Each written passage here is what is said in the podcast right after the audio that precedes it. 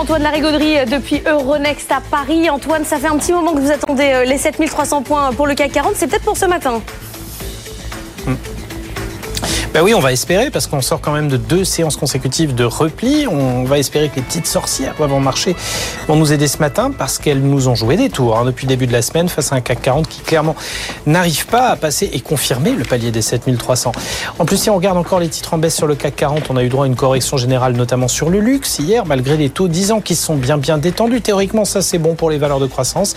Mais non, là, la mécanique fonctionne pas. Plutôt étrange. Hein. Du coup, le CAC euh, marque une contre-performance face euh, au DAX, à Francfort notamment, qui a terminé dans le vert. On espère qu'on va se rattraper ce matin. Le balancier est en train de se retourner. Déjà la baisse étant plus légère sur le CAC 40 hier. On a vu que Wall Street rebondissait en clôture pas de beaucoup quand même, mais clôture en hausse.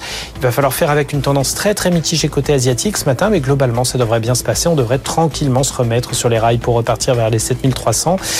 Mais alors les marchés sont vraiment techniques, hein, surtout avec des volumes très pauvres. 2 milliards et demi d'euros d'actions échangées hier sur le CAC 40. Bon, Antoine, il va y avoir de quoi animer la séance en matière d'agenda macroéconomique. Il y en a pour toutes les zones. Hein. Mm.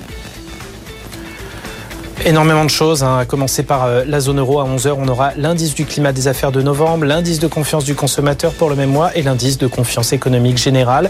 Euh, en Allemagne, attention, on attend les chiffres d'inflation. Hein. 14h, les prix à la consommation pour le mois de novembre, on les attend euh, en hausse de 3,3% seulement hein, sur les données publiées. Et même, on passerait sous les 3% en données harmonisées Union européenne, autour de 2,2%. Donc ça, vraiment à suivre. Croissance américaine, hein, pas oublier, à 14h30.